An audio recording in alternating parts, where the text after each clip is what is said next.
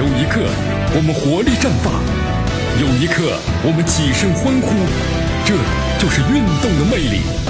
大话体育让您身临赛场，聆听运动带来的精彩。大话体育。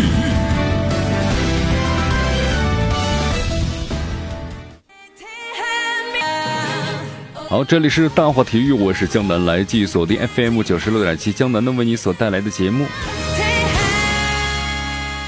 呃，首先咱们先说一下亚冠啊，亚冠说完之后再说一下咱们的中超的，不是中超的这个足协杯啊。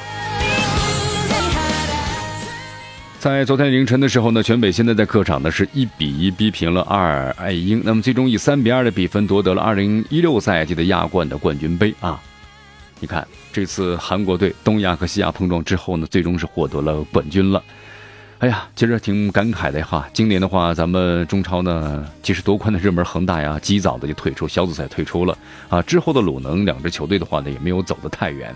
赛后呢，前国脚李伟峰感慨，中韩足球差距还是太大了。就别人有机会总是要进行翻盘的，但中国队呢，能够冲出的机会呢还是太少了，所以还要从基础开始啊。某中超俱乐部的官员也发表声明称，我们要反思自己的足球，急功近利有时候啊。呃，曾经呢有有这么一个，呃比赛啊，虽然不是不是有一个比赛啊，有一位这个内部人士就说了，咱们中国队只要有这个网的比赛呀，没有网的比赛就都打不好。没有网的比赛，你说有网的排球还可以吧？然后呢，乒乓球也不错，都有网的。没网的呢，没网的有篮球，还有足球，好像成绩呢都很糟糕。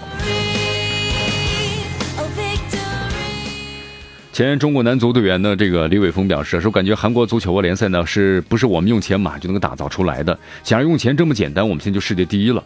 所以安静下来吧，把我们自己的足球基础做好。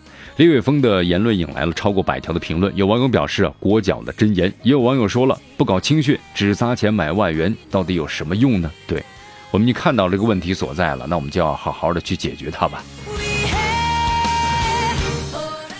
呃，中超的一位俱乐部的官员呢，在亚冠结束之后的评价说，全北现代客场的过关斩将夺得了亚冠，人家有没有指望的一众大牌外援？这个外教呢，有没有中超这样的巨额投入的？没有啊？有没有一亿级别的内援呢？值得反思。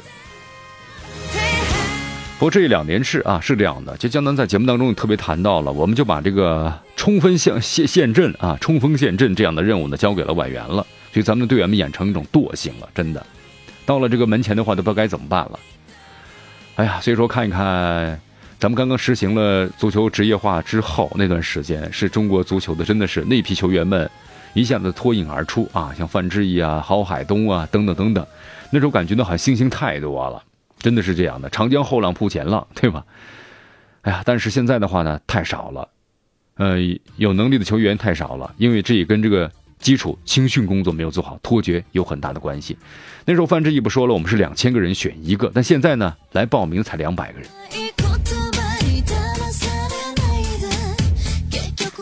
所以说反思啊，反思啊，这个功利足球心态浮躁啊。咱们引进这么多的大牌外援，我们其实没有学到任何的东西。其实，在这个上世纪九十年代啊，像日本，他们引进了很多已经是过气的二线的这个明星。但是他们来学什么呀？学他们的技术和他们的观念和思维，啊！但是咱们中国足球呢，急功近利，用这些外援来维护自己的成绩。但是呢，更多队员呢，反而是让自己呢，哎呀，我轻松了，只要把球传出去就 OK 了。那么造成了到了国家队呢，就不会踢球的现状。说他们是保全自己的实力吗？这不太可能啊。好，全美宣丹的亚冠的二度称王，一一年。这个东亚俱乐部呢，十次夺冠呢，所以咱们真的要好好的反思一下啊！来，我们再来关注一下这个足协杯，二零六足协杯啊，次回合的决赛呢是在南京打响了。那么广州恒大在客场二比二战平了江苏苏宁，那么总比分呢是三比三，恒大凭借客场的入球的优势，取得了足协杯的冠军。同时呢，马这个阿尔马梅开二度啊，那么为苏宁两度取得领先。领先的情况之下呢，恒大呢竟然是翻盘了，由保利尼奥还有黄博文两度扳平。所以这场比赛呢有有点争议啊，有什么争议呢？跟裁判有点关系。呃，这场比赛的首回合我们都知道一比一，恒大和苏宁在客场呢打成平局了。那么于两回合赛制中形成了一定优势。那么此战的话呢，苏宁其实只要苏宁这次零比零打成零比零都能够赢的啊。当然进球的话呢更好了。此战苏宁呢延续了首回合时的首发阵容，恒大呢则在冯潇霆解禁复出基础上呢主动调整，郑龙呢和廖立生任首发。那么郜林呢和黄博文担任了替补。首回合裁判的判罚和双方的拼抢动作引发了很多的一些这个争议。那么中国足协呢安排就是在昨天的比赛之中啊，是新加坡的裁判组执法呢这场比赛。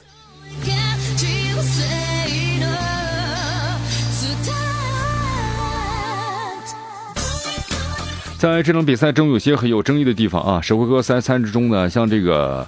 呃，裁判呢没有判罚点球，成为最大的争议。那么这次有哪些争议呢？先不着急，我们就一条一条的往下说。恒大和苏宁之间呢，我们说这场足协杯的决赛应该代表咱们中国中超足球的最高水准的竞技了。呃，这场比赛的话呢，其实主场呢，苏宁打的还是积极主动的啊，抢逼围，就是打出来了，因为他们的韩国教练嘛，对不对？也提出了这样的一种要求。那么打客场的恒大呢，这是客场的最强的中超六冠王，啊，但是呢，其实我们就说了，现在的这个比赛呀，不光是献技了，就是技术方面，呃，从肢体化发展的，它情绪化的对峙了，这场比赛就这个样子。呃，前七十一分钟吧，我们这场比赛的话呢，还能够描述为可控，但是后面的话呢，双方都在摸索呢争冠的过程中。呃，在认真的、积极的比赛，但是呢，之后的话就出现了问题了。从第七十二分钟开始，阿尔马呢以超强的个人能力打入第二进球，为苏宁再度取得领先。这个时候呢，可能很多人认为苏宁呢已经是冠军就在眼前了，获得胜利了。那么恒大呢，感觉是临近什么深渊了。但是没有想到第八分一分钟的时候，黄博文一脚远射，这个地弹球啊。令这个恒大呢再度扳平了比分，那么双方的争冠形势瞬间发生了根本性的逆转，那么逆转的幅度太大了，比赛到了某种临界点，人的情绪发生变化了。赛前呢还在热情的寒暄的阿兰和拉米雷斯发生摩擦了，仅是拉米雷斯在边线的附近呢有一些危险的发力之下呢有这个。有着踏的动作，那么下半场开局啊，曾经就被拉美利斯放倒过的阿兰呢，通过撞身的动作来表达愤怒，结果两队其他人呢以相见恨晚的形式形成了大规模的混乱场面。讽刺的是什么呢？阿兰和这拉美利斯两人迅速言归于好，看起来至少表面是言归于好了，但是两队的其他人还在愤怒的对峙着。所以这场比赛啊，江南觉得看起来呢，这个火势呢有点一点就着了啊，因为呢这个决赛之前呢叫板的意味太浓了。这是为什么？因为首回合的赛况呢，还有着加油的效果，更是因为呢，到了揭晓冠军前的最后时刻了，进入补时阶段。那么苏宁的高中锋呀，葛伟的一次顶撞，撞翻了冯潇霆。那么同样是替补出场的于汉超呢，和葛伟之间发生了由探讨到激烈探讨，再到言语冲突的一个情绪化的过程啊。情绪化对峙，我们说了，增添了收官阶段的一个内容，不光是踢球，还有呢对抗。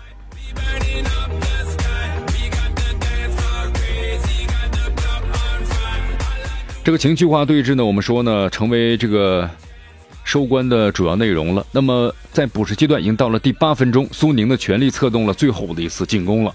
这个特谢拉呢，在禁区的右侧对梅方啊展开了一个强突，梅方呢先行倒地。而就在皮球看起来已经离开特谢谢特拉啊特谢拉可控制区的时呢，特谢拉也倒地了。那么混乱呢，就从两队之间呢转向了苏宁和裁判之间。呃，苏宁球员呢，其实在不是等待裁判，他们认为呢就应该是点球，但是呢裁判呢没有判罚点球，引发了他们的怒火。拉米雷斯和裁判呢发生近乎于失控的身体接触，杨啸天呢也面对面的质问裁判。那么苏宁队员的表情再度表明，他们不想错过冠军，而更是朝着比赛呢失控的方向发展了。好，这个。傅传辉啊，这次是执法比赛的新加坡裁判，他的表现呢，我们说了可能会引发舆论的一个批评，很有可能啊，同这个首回合呢本土裁判的黄义军的表现呢，可能要会相提并论。足协在次回合安排呢外籍裁判的调整会遭到一系列批评，迫使足协呢可能会做出这个安排的因素也会遭到批评。为什么呢？因为外籍裁判也没有能够更好的控制比赛，啊。江南觉得其实呢这是事实，呃，但另外一个事实呢可能不可呢就是回避，就双方的情绪已经达到呢某一个高潮了，临界点了，失控了，你控制比赛，作为裁判那也是有难度的。你看球员那个时候已经不顾及什么红黄牌了，也没有什么职业操守了，那个时候对不对？